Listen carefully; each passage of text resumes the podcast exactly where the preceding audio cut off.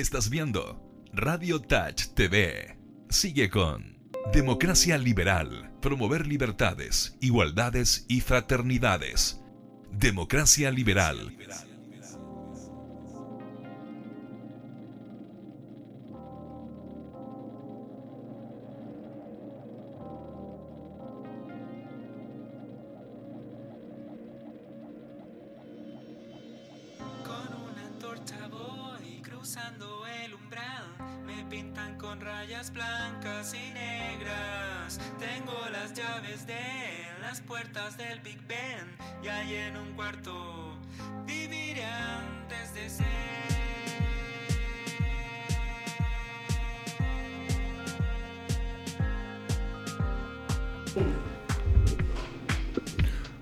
Tardes a todos los radioescuchas de Radio Touch, un programa más de Democracia Liberal TV en la radio online número uno de Chile, Radio Touch, a través de Facebook, Instagram, la propia, la página propiamente tal, tal, y todas las plataformas online que existen eh, y que una empresa seria como Radio Touch puede utilizar para efectos de llegar lo más posible a la mayor cantidad de personas.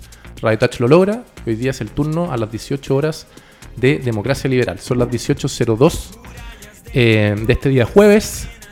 Todos ya llegando a sus casas, otros yéndose a tomar algunos traguitos. Día jueves siempre es bueno amenizar la previa del fin de semana. Y nos encontramos el día de hoy. Eh, voy a contar la historia de, de- de cómo llegamos al programa del día de hoy.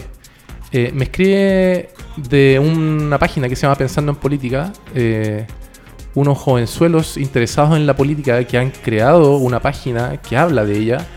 Eh, estudiantes de 22, 23, 24 años, eh, ya con la carrera de economía eh, a cuestas, y además estudiando un magíster en Economía y Políticas Públicas en la Universidad Adolfo Ibáñez. De hecho, ahora el invitado viene directo de la universidad, ahí en Presidente Rasuris, gran barrio. Yo viví por ahí al lado y tengo gratos recuerdos de haber pasado. Iba a trotar a esa plaza que está al frente. Pasaba por el Villa María, después para arriba, llegaba hasta Espucio y me volvía. Bonito barrio. Así es, estamos con Marco Bravo. Gracias Marco por haber venido. Gracias a ustedes por la, la oportunidad que nos están dando. Pero por supuesto que sí, a la gente joven como tú, de 22, 23 años y que esté interesada en lo público, en la política, es una cosa a relevar que es sumamente importante. Y, y eres ejemplo para la juventud, para efectos de que puedan eh, conver- conversar y abordar lo que es la contingencia para la mejor calidad de vida de todos nosotros.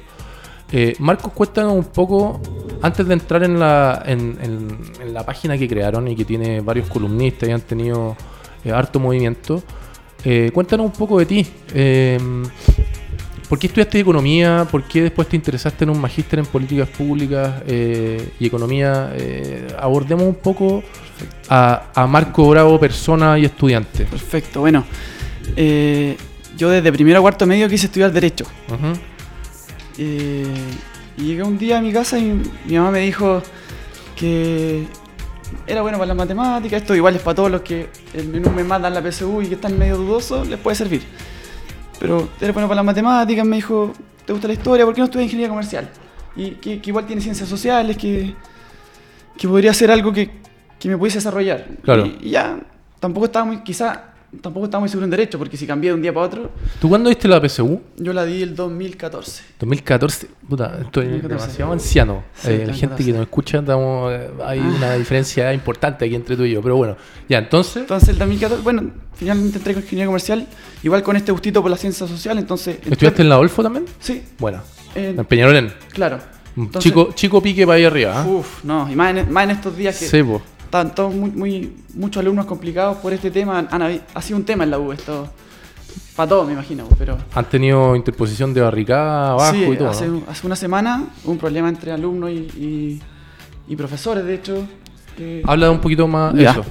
Un problema entre alumnos y profesores la, la semana pasada que, que está ahí, que, que fue polémico y que generó un- una división bien grande. Bueno, ha habido paro en mi universidad, pocas veces la- en su historia se ha ido paro y, y este estallido, como también poco han habido en la historia como este, pero también se fue a paro. ¿Y cómo ha estado el feedback del alumnado de pregrado y eh, eh, de la Universidad de Olfibáñez en relación a esto? Porque es interesante, ¿ah? una universidad, es una gran universidad, una de las mejores universidades del, del país. eh, pero Sí. tiene, eh, va gente de mayores recursos que quizás eh, no enganchan mucho con lo que está pasando, Mm. pero al mismo tiempo yo creo que hay que darle el crédito, hay- la juventud está cambiando. Eh, ¿cómo- Claro. ¿cómo, lo han abordado en la Universidad del Final? Mira, no quiero jugar entre si fue ser normativo y decir fue ha, ha sido bueno, ha sido malo, no me quiero meter en ese cacho, pero, pero sí eh, lo que puedo decir que han hecho son jornadas de reflexión. Personalmente, bueno, ahora estoy en el magíster, creo que hemos sido más afortunados del, del promedio de los alumnos porque nos tocó una buena coordinadora, entonces de hecho ya no estamos en Peñalolén, estamos en, en la En- en en Presidente Errázuriz, pero pocos tuvieron esa suerte, digamos, de, de poder re- la mayoría se quedó ahí para gente que viene de la Florida, que viene de, de comunas más aledañas. Sí, claro. Le ha costado mucho llegar, por eso hemos suspendido hartas clases. Sí, o sea, fue una, fue una decisión eficiente y humana al mismo tiempo por parte de las coordinaciones que eh, están haciendo Claro. las clases en un lugar mucho más central. Claro, pero no todos no han tenido esa suerte, muy poco. Entonces, ese es un tema que, que todavía se discute en la U y, y que ha generado harta polémica en- entre la autoridad y, y los- las organizaciones estudiantiles. Ya. Oye, Marco, ¿y cómo pasamos del, del de, ah, el pregrado a ser el magíster? ¿Por Ya. qué decidiste meterte a uno de políticas públicas con economía? Que me parece que es notable. ¿ah? O sea, la- cuando uno habla de política vas a estar mucho mejor preparado y vas a tener una batería de conocimiento e insumos mucho mayor en la medida que sepas complementar a la política con la economía. Hay muchos buenos economistas que no cachan nada de política y viceversa. Mm, y- y se A mí me encanta la, política y economía. Debo admitir que me falta mucho. Eh, he intentado meterme un poco, pero, pero lo que estáis haciendo tú es que estáis preparando herramientas súper profundas eh, y con mucho contenido para poder meterte ya en el debate público con firmeza. Claro, bueno, mi, mi magíster, bueno, la decisión la que, que quería tomar era, porque U tiene cuatro años de pregrado y el quinto es de un magíster que uno puede elegir desde finanzas hasta economía o, economía políticas públicas. Ajá. Son hartos magíster. Y yo la verdad que quería salirme de la U en cuarto no, y hacer el magíster en otro lado o, o no hacer de, la- de las que me ofrecían, porque quería hacer uno como en ciencia política o filosofía política, que era algo más que me, Lo que te llamaba la que atención. me llamaba la atención ya con la economía un poco aburrido y como y como yo creo que gran parte de la crisis que hoy existe es por una idea muy economicista de- del Exacto. sistema y, y eso no, no lo vi venir pero pero estaba medio Bien. decepcionado con Oye, con ¿y, ¿y qué profesores tenían Olfi Bañez en el magíster?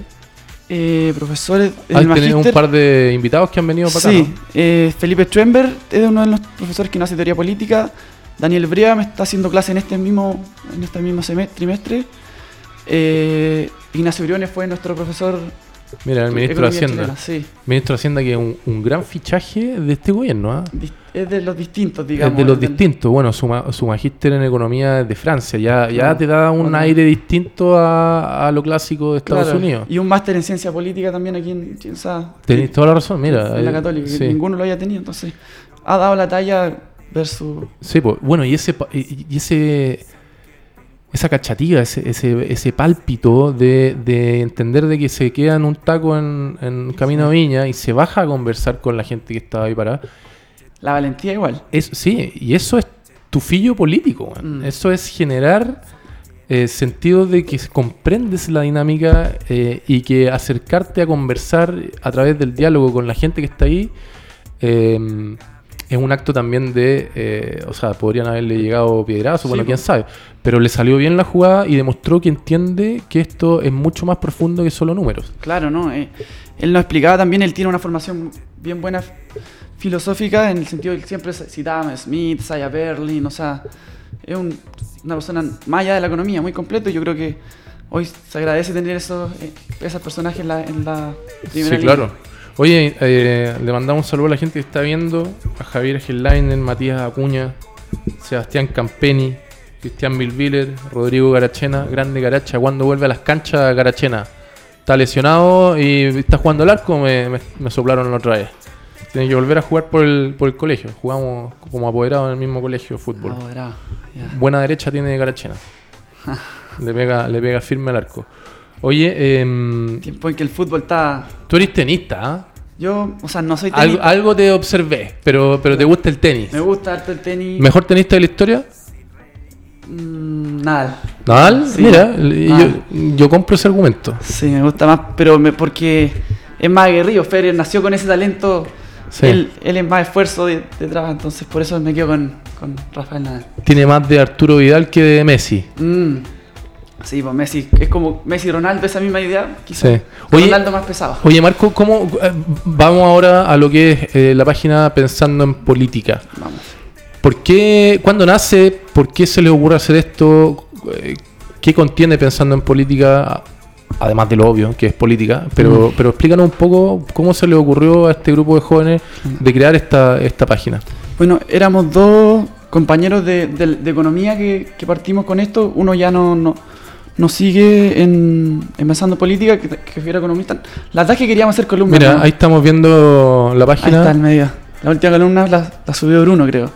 Y viene uno hoy día también. una columna que la leí antes de venir para acá, que habla de los impuestos y hace una analogía con la historia de Robin Hood en Nottingham. Sí, muy sí. buena columna, la recomiendo. El, partimos con este compañero porque queríamos hacer columnas, nos gustaba esto, nos gustaba la política entre ellos dos. Entre nosotros dos veníamos de, de economía nomás. No estábamos todavía en el magisterio, esto lleva un año ya casi. Ajá. Y, y creamos el medio entre los dos, hicimos columnas por un par de meses nosotros dos y pensamos en incluir más gente, hacer, dejar que este medio sea más que columnas, como un medio de política en general. Empezamos con carta al director, con que vamos a empezar a hacer entrevistas, tenemos alguna agenda y también con columnistas invitados, por ejemplo, tuve una columna de Daniel Charnilo, que es uno de nuestros profes, que ahora está bien, bien activo en Twitter. Sí, lo he Y- leído.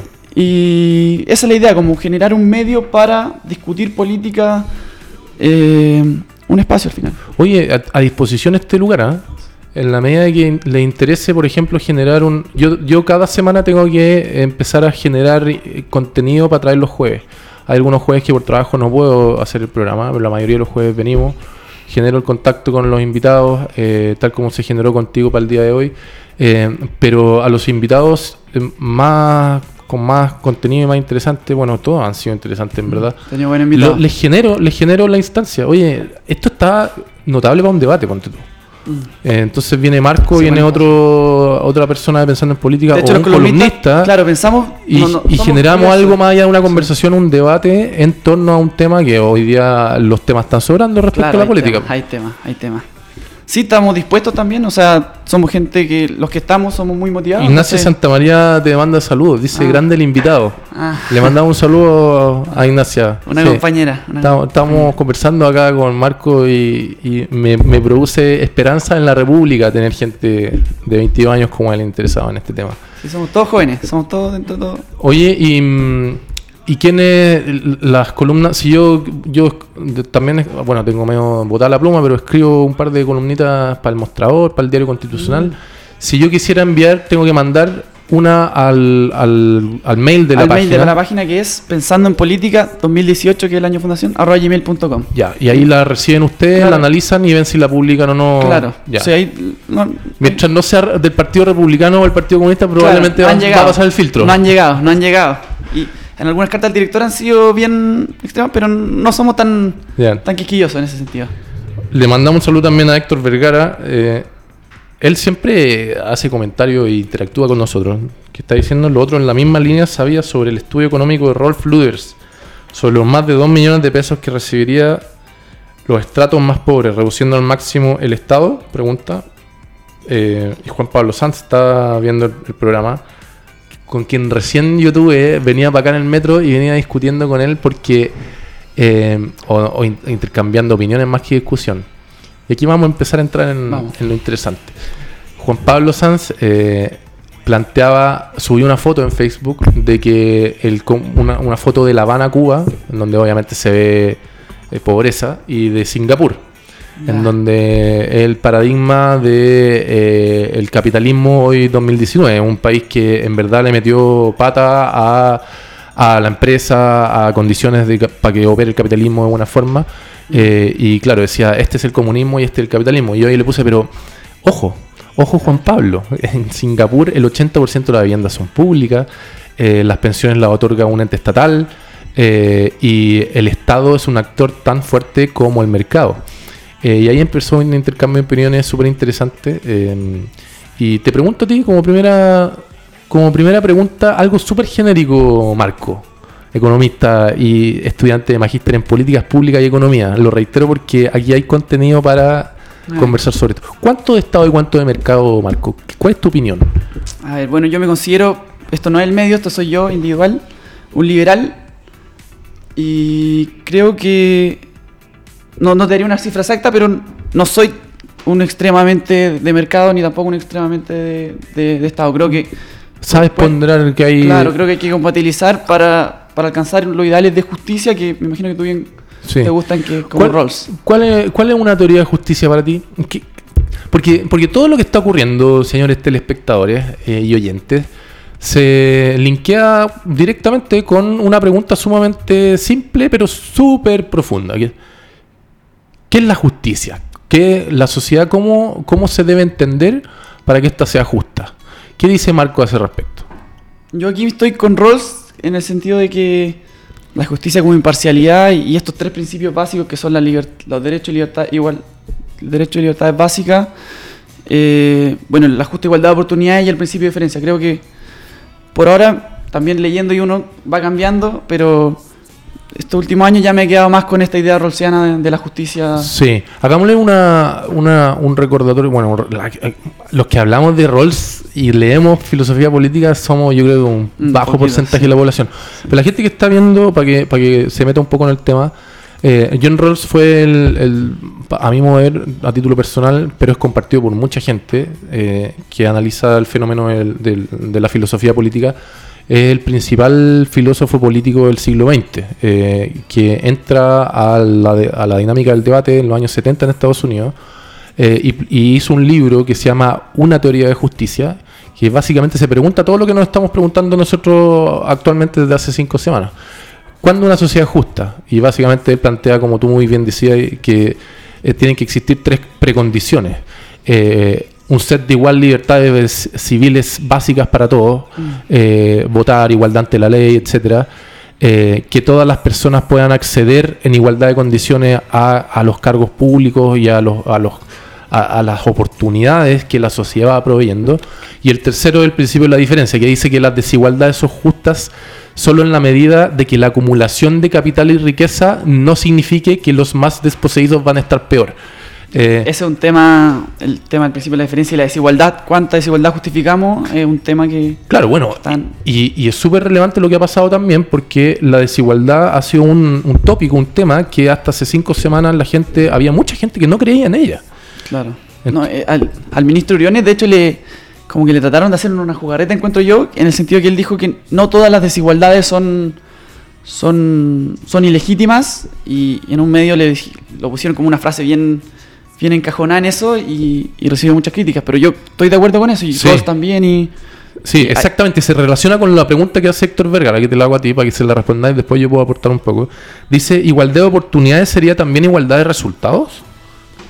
yo creo que que no, que la igualdad de oportunidades es como un una punto partida, digamos, pero y que, que esa partida sea acompañada igual para que no ocurran injusticias entre medio, pero pero yo creo que el, el resultado que, que hay que igualar es siendo un poco suficientarista, pero pero creo que una dignidad mínima en ese sentido. O sea, el resultado igual debe ser el resultado del punto de partida. Claro.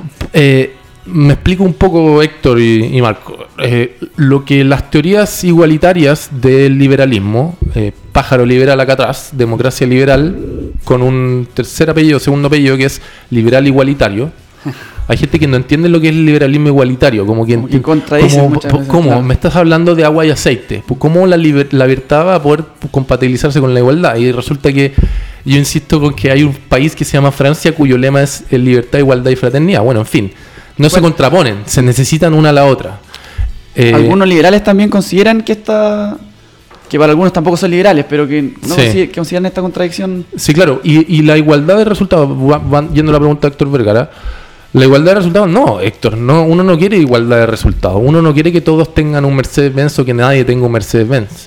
Eh, la igualdad de resultados se confunde con el igualitarismo y el igualitarismo no es positivo. Uno no busca, cuando de- defiende esta idea, que todos sean iguales, sino que lo que busca es que el punto de partida eh, que básicamente es salud, educación y el punto final de pensiones, no dependan tanto de eh, em, cómo te fue a ti en la vida, sino que uno pueda compartir los riesgos y que lo público sea de una calidad que permita competir contra el privado, en el sentido de que aquel que va a una escuela pública eh, hoy está limitadísimo porque probablemente va a tener resultados mucho peores que los que podemos asistir a escuelas privadas. Lo mismo que la salud. Y aquí hay otro temón, porque ahora en vista de una futura nueva constitución, en esta discusión que se viene, los derechos sociales vienen en el tema. Vienen en el tema y vamos a ver hasta dónde llegan, dónde está el liberalismo en esa, en esa postura, también va a ser un... ¿Qué un- pensáis tú de los derechos sociales, Marco? Mira aquí, en el libro Liberalismo en tiempos de cólera de Daniel Breva, me imagino que... Lo, le- lo leí. Claro que... Buen que libro. muy- muy- eh, están estos derechos sociales que lo- se le asocia a Atria, que, que es lo- lo, El otro modelo, Lo- lo 2013. impuso, claro, este libro que parece que se basó el, el, el el gobierno de Bachelet, yo creo que no tanto, yo creo que no tanto, pero él plantea esta idea de los derechos sociales que tienen que estar garantizados en la Constitución. Yo lo he pensado harto, eh, pero creo que, y ayer lo conversaba con un profe que se llama Guillermo Paraje, en el tema de la salud, derechos sociales de salud, y él hablaba un tema de, si bien no garantizar derechos sociales en la Constitución, así como derecho a la salud, sí poner solidaridad en la Constitución de tal manera que en la interpretación, que, es, que juega mucho un rol la interpretación en estos temas Por constitucionales, supuesto, por supuesto. eh, es, un, es un método, porque garantizar los, Sí. los derechos es, es un, es un tema... Sí, Marco apunta algo súper relevante. El- la constitución eh, es... Hay dos dimensiones de la constitución, como entender la, la problemática constitucional. La constitución es un... La dimensión número uno es el libro jurídico eh, y la dimensión número dos es que constituye políticamente la república. Por tanto, ese libro azul no tan solo es lo que dice la norma, el artículo y el inciso, sino que lo que dichos artículos e incisos se entiende cómo configuran el poder político y económico y cómo se enfrenta el uno con el otro. Porque el poder político, el poder económico necesario en todos los países requiere de un poder político que pueda ah, enfrentarlo en una relativa igualdad de condiciones. Eh, y, y la dinámica de los derechos sociales tiene que ver con las dos dimensiones, pero particularmente con la dinámica 1, yo comparto tu criterio. Yo creo que no, la garantización del derecho social no va a depender de ese libro. Mm. O sea, si no hay plata, no le van a dar el derecho social. Y ahí se va a meter en otro problema más grande que es cómo la Constitución se hace cargo de esto. Por Entonces, supuesto, la constitución no es un libro de deseos, pero en la interpretación, la estructuración de cómo se constituye y los principios que hay detrás del derecho a la salud, 19 número 9 actual de la constitución política de la República, sí debiera tender a tener criterios de solidaridad republicana. Claro. Ahí yo creo que, que es un tema, porque también la justicia y Rawls mismo hablaba de los derechos básicos que para realizar su plan de vida y creo que hay que incluir esto de educación, salud, yo creo que... ¿Y tú te acordáis del velo de la ignorancia de Rawls? sí, el velo de la ignorancia es aquel que, que, yo creo que favorece mucho hoy día a la gente, al, al antirracismo, al anticlasismo y sobre todo al anticlasismo, o sea, sin importar de dónde venimos, sin saber de dónde venimos, eh, todos somos iguales. Y Exacto. to- de- desde ahí elaborar nuestros principios de justicia. Exacto. Rawls, pa- cuando, cuando llega a esta conclusión de los tres principios que hablábamos, parte por una pregunta anterior y dice, ¿cómo, ¿cómo yo llego a esta conclusión? Y él habla de la teoría del velo de la ignorancia. Y esto, estimados oyentes, eh, implica de que Rawls hace un ejercicio hipotético de desprenderse de dónde viene, quién es, cuál es su posición política, en qué comuna vive, a qué hospital va, a qué colegio va, quiénes son sus padres, cuánta plata hay en su cuenta corriente, si anda en metro, en micro, en auto. Como en- si no supiera. de- Claro. Como si no como si supiera. estuviera Mm. ignorante en tanto Mm. quién es él y de dónde pertenece. Y la pregunta que posterior que hace, ya, dado lo anterior, dado el escenario anterior, que yo no sé dónde estoy, ni quién soy, ni dónde pertenezco, no sé si voy a, nacer en, en o voy a nacer en Cerrillo, no, no sé si voy a nacer en Arica o en Punta Arenas, él se pregunta, ¿cómo yo quisiera para mí que fuera la sociedad? Una sociedad individualista en donde cada uno hace lo que puede y lo que le toca, o una sociedad en que se compartieran riesgos. Y la conclusión que llega es que es evidente que si no sabemos quiénes somos, vamos a tender a responder que una sociedad que comparte riesgos. En lo justo, en lo justo. Eso es lo que llega a Rawls. Y que tuvo muchas críticas también desde, desde todos los sectores. pues.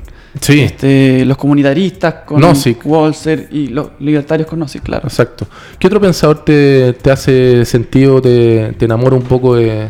Bueno, en estos tiempos he estado tratando de leer a, a la Hannah Arendt, Ajá, que con estos temas de la violencia, que me- hay, hay, algo, hay que decir algo sobre esto, hay que tener algún argumento con fuerza para enfrentar esto. Buen punto, Marco. Puta, me ha gustado mucho este invitado.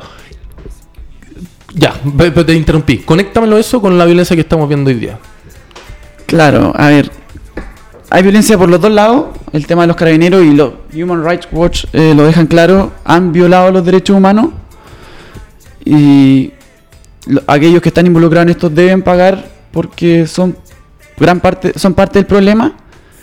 La verdad que yo soy bien pesimista con todo lo que con lo que deviene en, en esto. ¿Cuál Hay- es tu tufillo eh, en tu noción juvenil de lo que va a pasar? Claro, mi nación juvenil diría que que no, no tengo buen augurio, la verdad. pa- pa- ¿Cómo salimos de esto?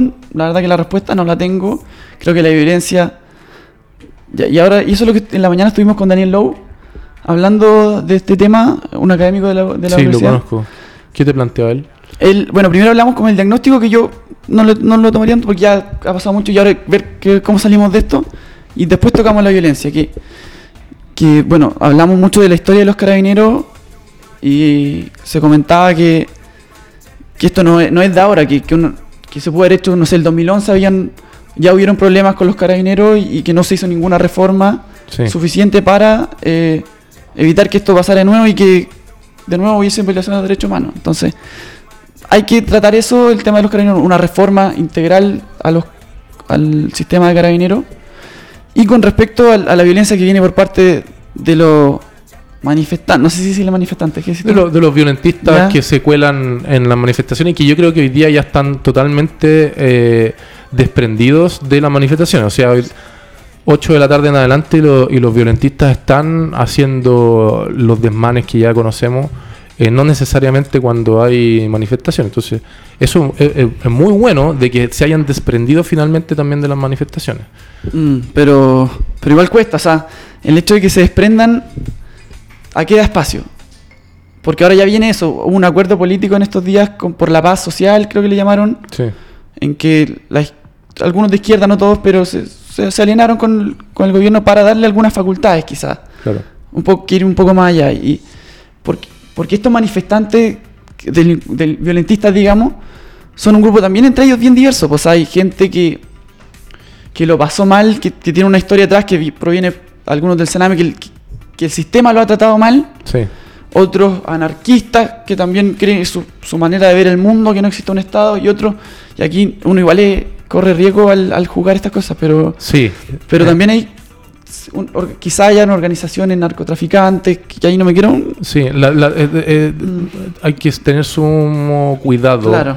No obstante, uno está en un programa de política y, y- y- y la libertad de expresión eh, es válida y lo que uno piense también es válido, pero, pero claro, no hay elementos para poder categorizar y calificar a la gente que está cometiendo estos delitos.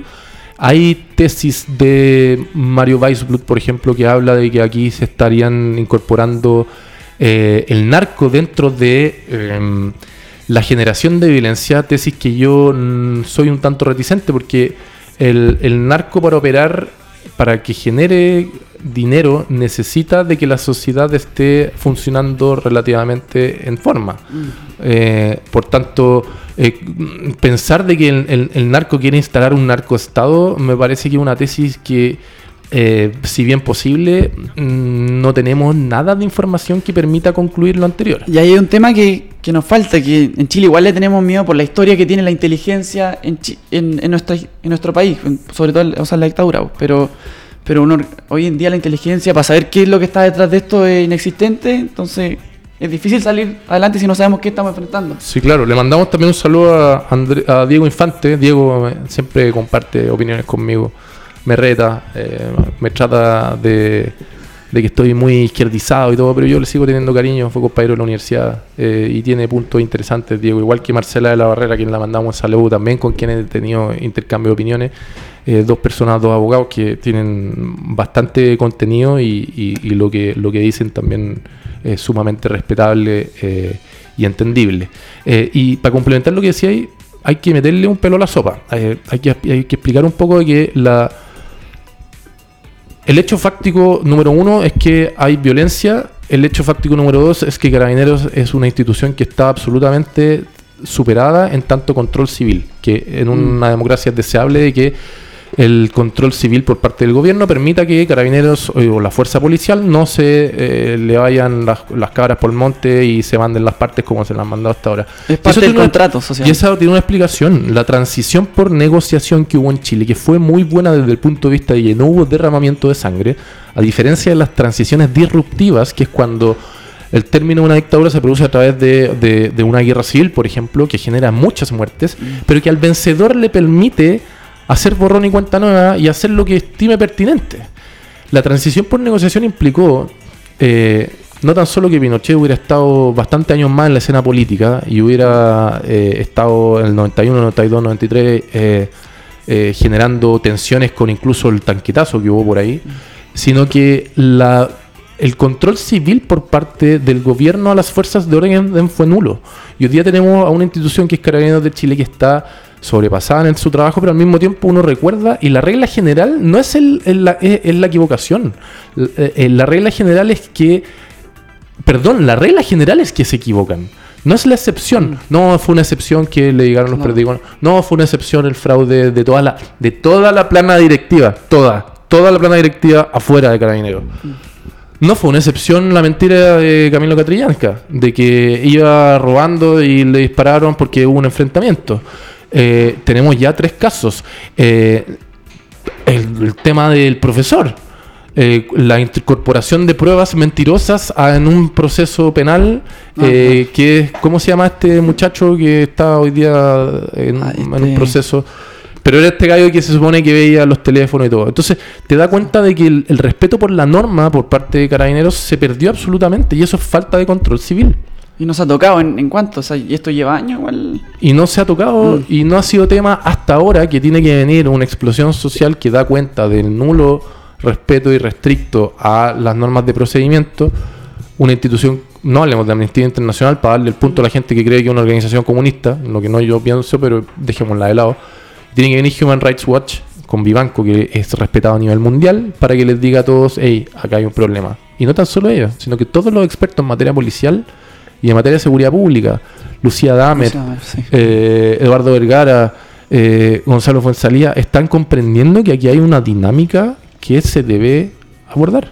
Y no, como te digo, no, no, no ha pasado nada con eso y, y lo que se viene ahora ya con estos carabineros sobrepasados que no son capaces de, de abordar esto, tampoco tan- es muy, tampoco trae muy buen augurio. O sea, ¿qué Sí. es lo que viene? ¿Qué, qué pasa con la violencia? Mm, sí, bueno, yo soy de la idea de que la- las instituciones tienen las herramientas para combatir la violencia. eh, vándalos cometiendo delitos están cometiendo ellos, valga la redundancia, y los carabineros tienen la facultad para detenerlos e incluso hasta matarlos, si están en una posición de eh, en que ven peligrar su vida y en una respuesta proporcional pueden disparar incluso balas.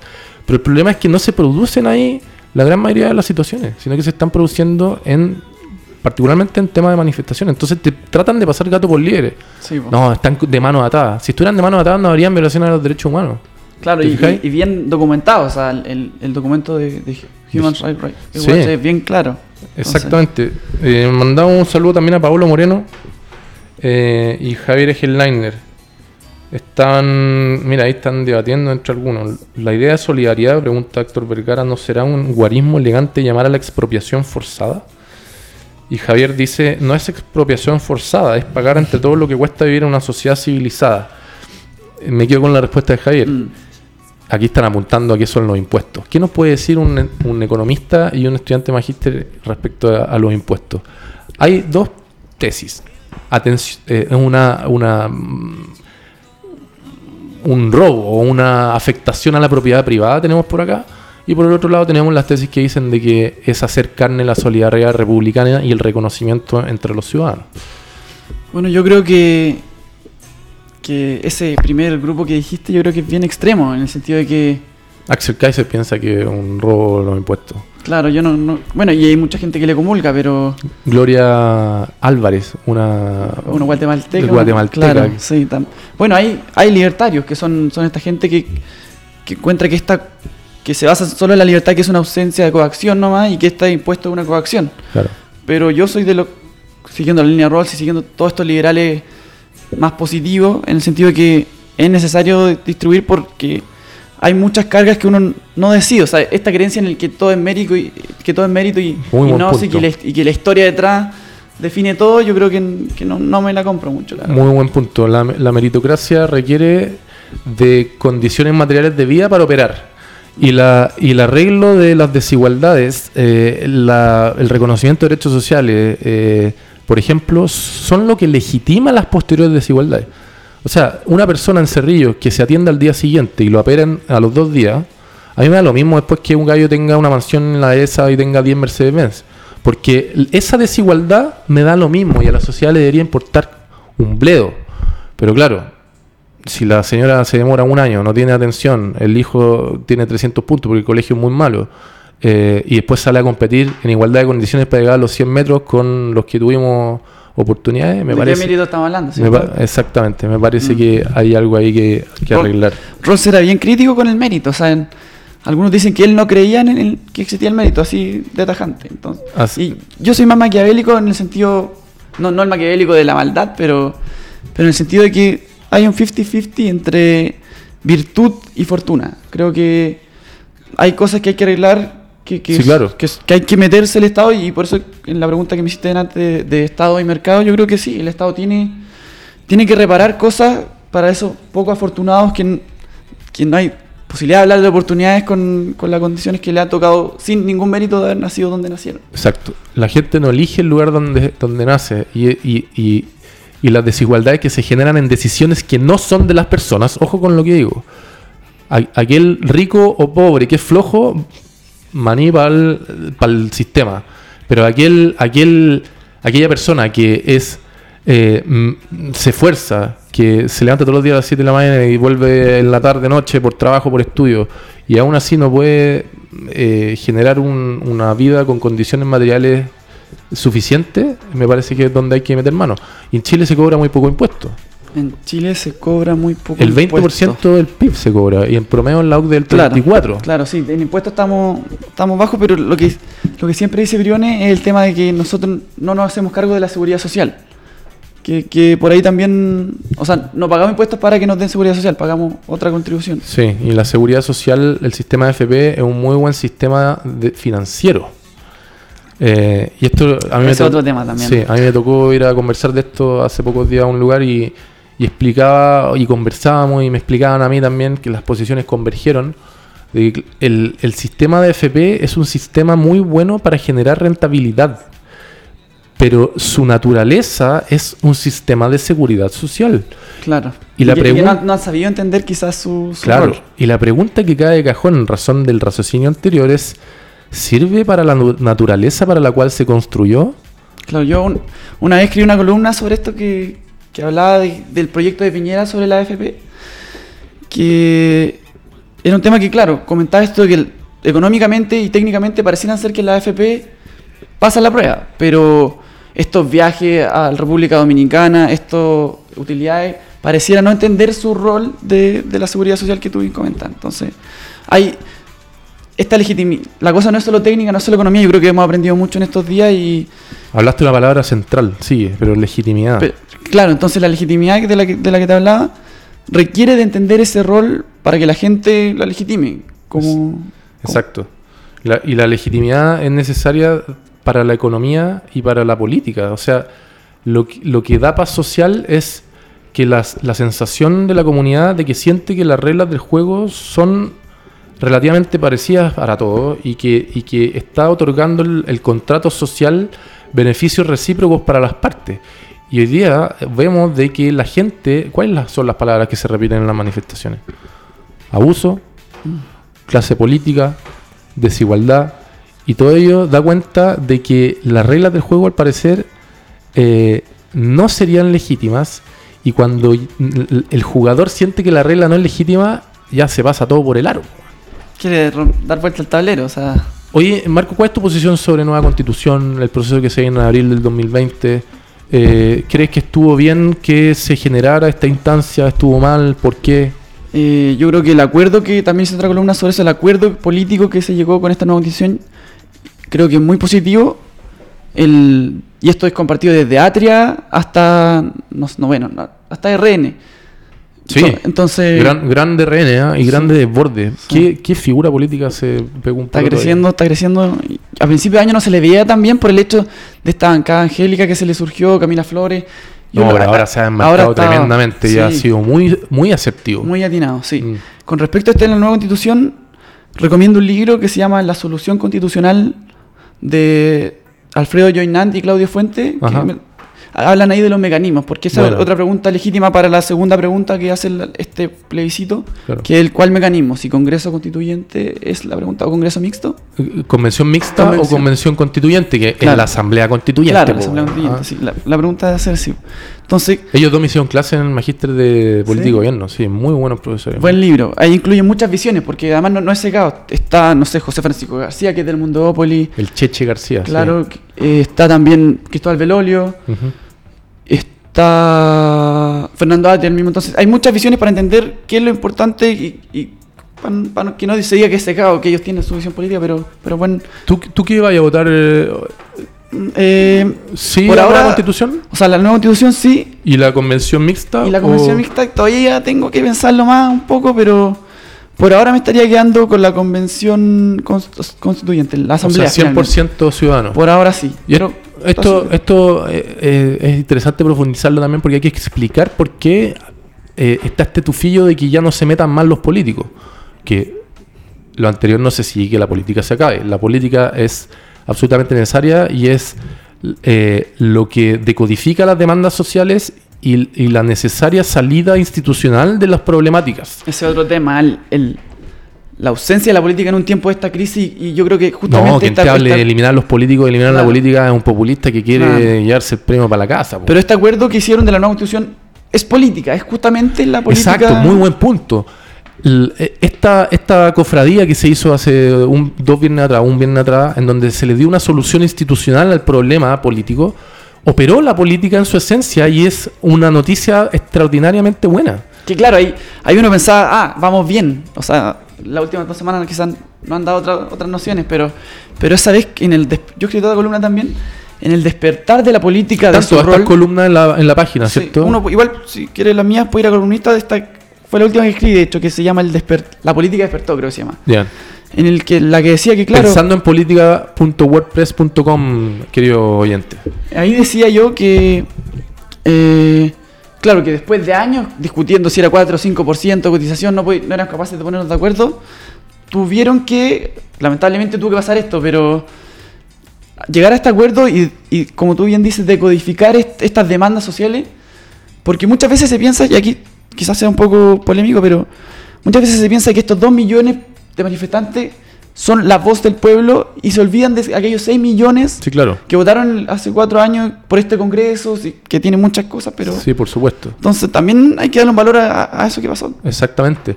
Y, y la, y, bueno, a lo, a lo- lo que, lo que te iba a plantear, eh, no sé si lo compartes, pero, pero un- una parte del diagnóstico de por qué llegamos a la posibilidad de que sea 100% ciudadano. Las encuestas son encuestas, son un insumo mirado en menos por, por algunas personas, pero, pero son- están, o sea, son insumos relevantes. Mm. Eh, y aparte de las elecciones, la encuesta es lo que nos va moviendo la brújula de la política. Y las encuestas desde hace al menos 6, 7 años atrás dan cuenta sostenida e indubitada e indubitable que el Congreso, eh, Cámara de Diputados y Senado partidos. y los partidos Sí. políticos están con 4, 5, 6% de aprobación. Mm. Entonces, si, la, si, si el problema es la legitimidad, ¿cómo dotamos de legitimidad a este pacto social nuevo para efectos de que cuando salga del horno este libro, la gente ya pueda decir, ¿sabes qué? Uf, esto nos pertenece a todos. Claro, este, este tema del, del- de la política que no está, o sea, que no, no se siente legitimada, es un caldo de cultivo para el populismo Sí, en su definición que da Rovira, este académico que es Cristóbal Rovira Kaltwasser, Claro, de la ha- Universidad de Hugo Portales. que habla de que, aparte de esta elite corrupta que, que también tiene un poco de discurso versus este pueblo justo, soberano. Claro. También habla- Sabe mucho este hombre, ¿no? También habla de la voluntad general, o sea, de, de la demo- y eso va para la democracia directa más que por nuestro representante. Entonces, tiene mucho de populismo esta, esta crisis de la política y, y hay espacio. la- Sí. Y el tema de Parisi, No, este outsider también... habría preferido 10 veces a un Carlos Gajardo Ah. a, a Franco Parisi, pero ¿qué hace ahí con un 8% no estando antes? Yo creo que hay un mano negra, no sé, lo quieren Ah. posicionar, quizás qué diablos pasa. Bueno, y el 50% de parlamentarios, a mí, yo no todavía no me decido, pero sin prejuicio que, que, eh, está esa explicación de por qué debiera ser 100% ciudadano.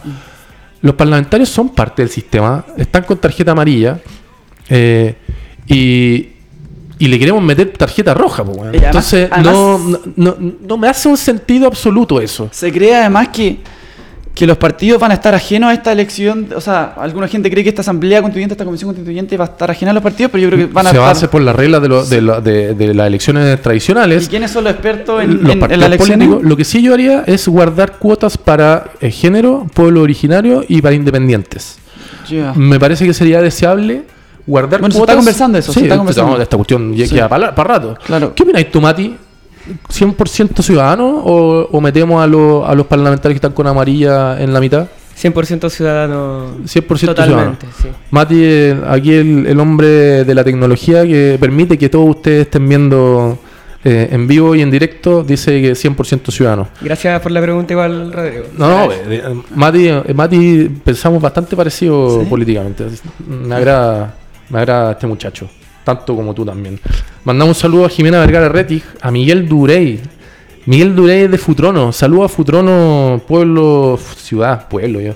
pe- ciudad, gran ciudad donde el presidente tiene una casa y bueno, y vive mucha gente eh, esforzada en, en- en lugares eh, paradisiacos, Lago Ranco, Lago Maihue. Le mando un gran saludo a Miguel y a su familia y le guardo mucho, mucho cariño. Y a Nico Guiñez también, Ramírez, eh, compañero de la universidad.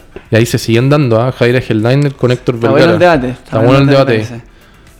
Para los que somos ñoños de la política, el día del acuerdo fue como la final del Mundial de la Champions y la Libertadores al mismo tiempo. Hace mucho que no se veía a los políticos chilenos haciendo política de verdad. Mira, Política, al final. Muy acertado comentario, estimado Javier. Sí, después de años sin, po- capa- sin ser capaces de hacer su pega y ponerse de acuerdo, que es la pega de la política, o sea, can- canalizar, como tú bien dices. Oye, Eh, Marco, ¿tú eh, has militado alguna vez en partido político? He militado en partido político, pero ¿Sigues? no, dejé de militar. ¿Dónde estabas? Estuve en Evópolis. Compartimos tiendas Claro. y los dos nos salimos. Claro, sí, hace un- previo al estallido, creo que previo al estallido militar. No, yo hubiera, yo hubiera seguido en Evópolis, pasa esto y yo me salgo al día siguiente. Sí. O sea, ¿qué partido con más mala performance? Pero me, me pasa algo también, me pasa algo también con, con militar en, en ¿Por algún qué- por partido. qué te saliste? Claro, porque yo igual creo que en el momento en que salí, yo creo que el partido que más me representaba aún así eran ellos. Ya. Pero, pero me pasa con militar que, que te tenéis que casar con todo esto que, que es lo que dicen algunos, que, ah, pero mira, Felipe Cas dijo esto, Felipe, Sí, claro. no sé, el Lana, el Rain dijo esto, que yo a veces no, no me sentía parte y que te criticaban por eso, y a mí, más, más que la pega de intelectual, o sea, más que la pega de político, me gusta la pega de, de intelectual en el sentido de pensar más que ser act- Sí. un activo Te, te entiendo perfecto porque soy de tu escuela. Eh, en los partidos políticos hay varias, hay varios tipos de militantes, ninguno mejor que otro, pero hay varios tipos de militantes. Aquellos, aquellos que ven en la política eh, una actividad noble, genuina y que le encantan, aquellos que llegan por situaciones quizás laborales, aquellos que llegan siguiendo quizás una moda, eh, eh, y la composición dentro del partido político consta de todas estas personas distintas. Y claro, se produce que aquellos que van porque tienen ideas profundamente filosófico-políticas y que buscan una tienda política para compenetrarse con ella porque sientan de que piensan como uno, y después te das cuenta que hay criterios disímiles, claro, aquel que llega porque, porque no cacha mucho de temas más profundos, eh, que no está mala, ojo, no está mal. Es un eh, ahorro de costo de información que se hace. Sí, claro. eh, La economía lo hace. Claro, va a ser distinta la, la situación. Mm. Pero, pero cuando a mí en Evópolis me negaban los derechos sociales y me hablaban del mercado y que, y, claro, lo liberal de Evópolis era lo liberal desde el punto de vista valórico, pero nunca fueron liberales desde el punto de vista eh, eh, igualitario o Claro. de condiciones de material de vida o O sea, libertad positiva. ¿te Yo creo que hay algunos, hay algunos, pero. Bueno, Ignacio Oriones me parece que es un gran exponente y que, que agrado. Gonzalo Blumel también tan- han- han- tiene, tiene dicho criterio quizá un poco más, pero Felipe Cast y, Mm. y Cruzcoque, ponte tú, o sea, no tienen nada de distinto de la UDI respecto a su pensamiento económico, nada. o sea, han tenido algunas caídas en estos días que, que no El comparto. tema de los derechos humanos, eh, bueno, en fin. Gran tienda todo esto también, o sea, no hay que pasar la, la planadora. Claro, una alternativa a esta. Al menos es una alternativa viable para el sector de la derecha y la centro que, que, que ha, que ha captado muchos jóvenes que no se sienten con esta. Porque sí condenan la dictadura, o sea, que faltaba la derecha, soy de derecha y no sé.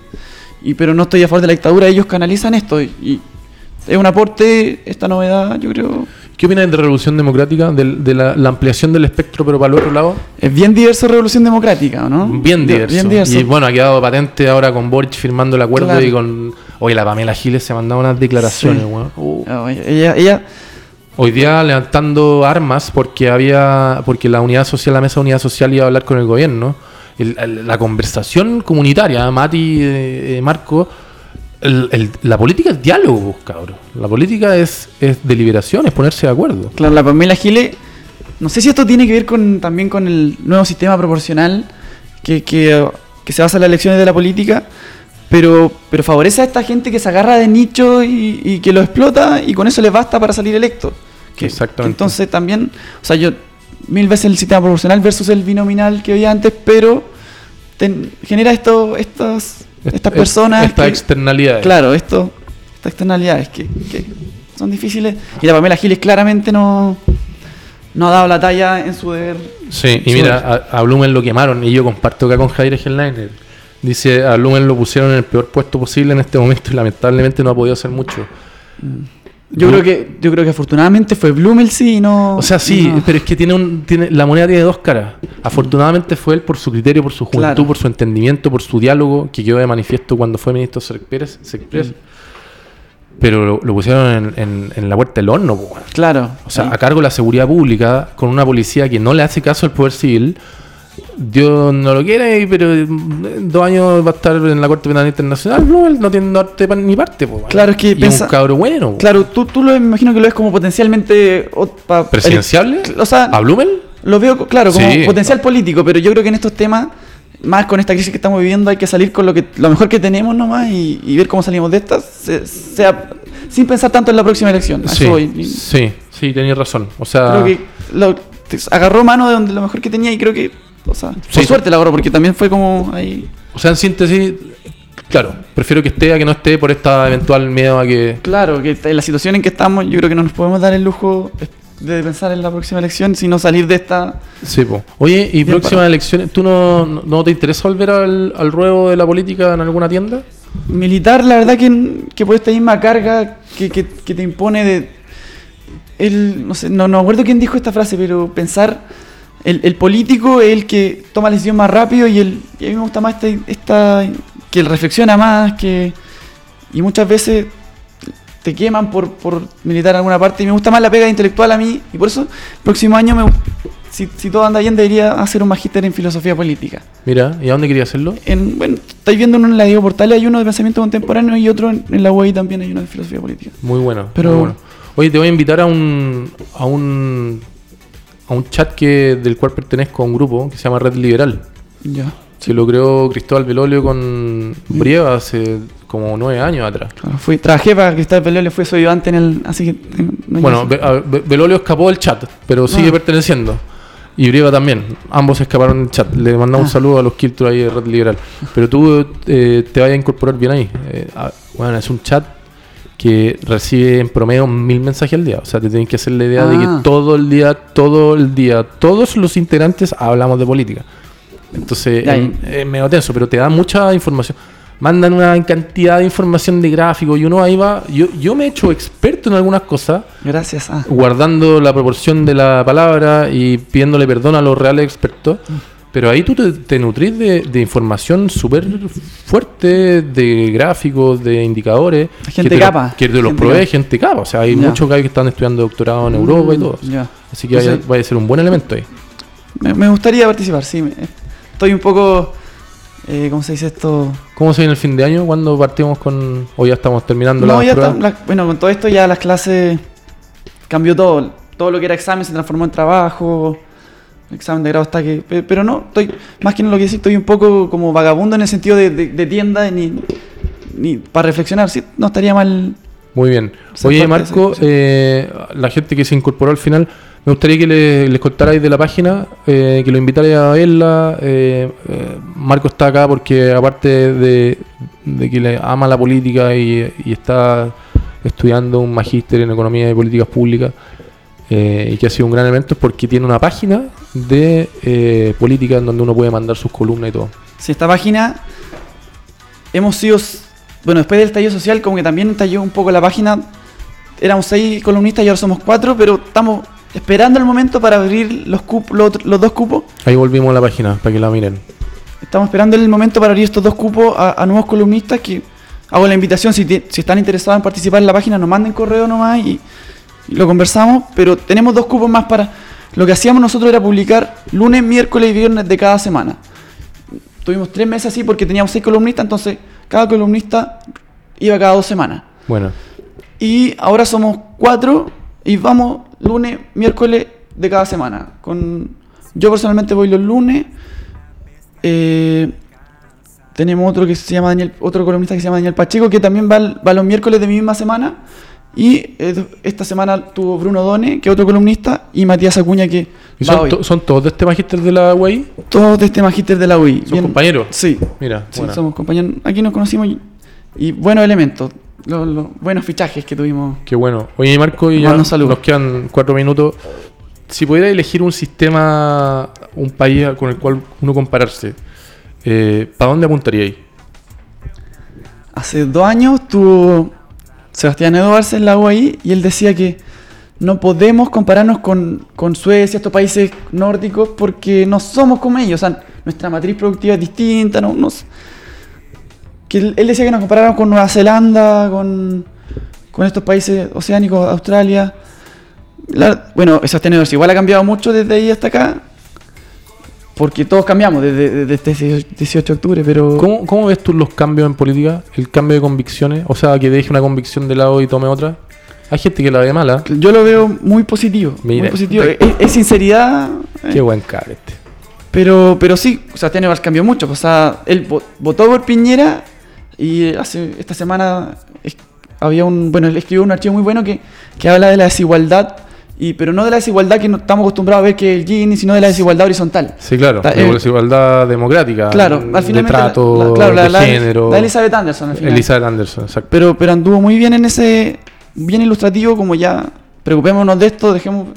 Porque también la- las encuestas también hablan no tanto de desigualdad de ingresos, sino de desigualdad de trato. Entonces, Sí, por supuesto que sí. es un tema que hay que, que ver. Con respecto al país, por ahora igual no, no conozco mucho cómo funciona internamente, por lo que una vez se, se podría caer, pero.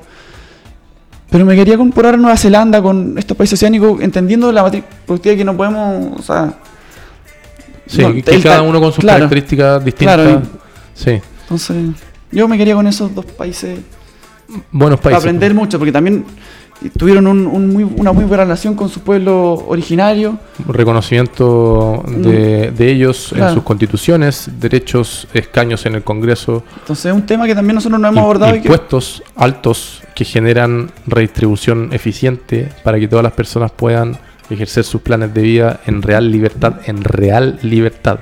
Claro. La libertad no es tan solo la negativa, muchachos. Claro. Un saludo a, la- a Cristian Bilbirer. Eh, bueno, hemos llegado al fin del programa el día de hoy. Eh, le agradecemos enormidad a, a Matías ahí que estuvo en los controles eh, y a ti, Marco, por haber venido. Gracias a ustedes, esperamos seguir participando como pensando en política en este Pero programa. por favor, eh, bueno, ya tienen mi correo, cachan de que yo le respondí, ahí estamos whatsappeando. Te voy a pedir que te metan al chat de Red Liberal y Perfecto. Y, y generemos otro programa porque hay que seguir conversando sobre, sobre cómo llegar a la vida buena. Eh, y Marco eh, es un, un joven que está con hartas ganas de aportar y que tiene un contenido interesantísimo detrás por los estudios y por la- el trabajo que está haciendo con la página. Así que te agradecemos, Marco. Mándale saludos a los demás chiquillos ahí pensando en política, claro. y, y que vengan. Bueno, en- nos deben estar viendo en todo caso, así que. sí, pues les mandamos un saludo. escuchando. Que vengan en, en patota acá porque, como ven, tenemos para tres personas más y podemos hacer algo re choro entre más personas que vengamos. Eso. Y también el que quiera ahí que hoy día tuvimos harto, harto comentario, ¿ah? El que quiere venir a sentarse acá es bienvenido. Eh, y es interesante esto de que el- O sea, es necesario el mira, diálogo. Mira qué interesante la participación. Hagamos como que este fuera un país. Y la democracia implica de que eh, todos tienen voz y voto. No tan solo aquellos que están compartiendo acá en internet, sino que pueden venir a sentarse. Así que me mandan un mensaje, quiero ir para allá. Javier Headliner, eh, Héctor Vergara, y los podemos tener sentados acá debatiendo y compartiendo ideas. Perfecto, muchas gracias. Oye, suerte en tu, en tu magíster. Gracias. Eh, que te vaya muy bien. eh, y a la gente que nos está viendo, no sé si quieres decir algo. Sí, o sea, dar las gracias más que nada porque encuentro que este, este programa es un gran aporte a la discusión más en estos días que necesitamos discutir, necesitamos dialogar, necesitamos ver cómo salimos de esta. Ha- Han tenido grandes invitados, entonces creo que, que hay que apoyar esta- estas iniciativas de, de conversación política, creo que faltan y por eso mismo la gente quiere, quiere ser parte de esto ya. La nueva constitución es una señal de que la gente se aburrió de estar cuatro años nomás participando políticamente. Quiere, Claro. y creo que este es un espacio para conversar muy bien. muy nutritivo. Muchas gracias Marco por, por el, el cumplido con el programa. Nosotros estamos tratando de aportar aquí a la Radio Touch con un espacio una hora a la semana de conversación eh, política para generar sentido de comunidad, cohesión social y todos esos valores que son sumamente relevantes y nos ha quedado claro desde hace cinco semanas atrás. Bueno, ha sido todo. Eh, un abrazo a cada uno de ustedes. Gracias a las personas que compartieron. Y son las 7.1 de la tarde. Gracias Mati. Nos vemos el próximo jueves. Chao.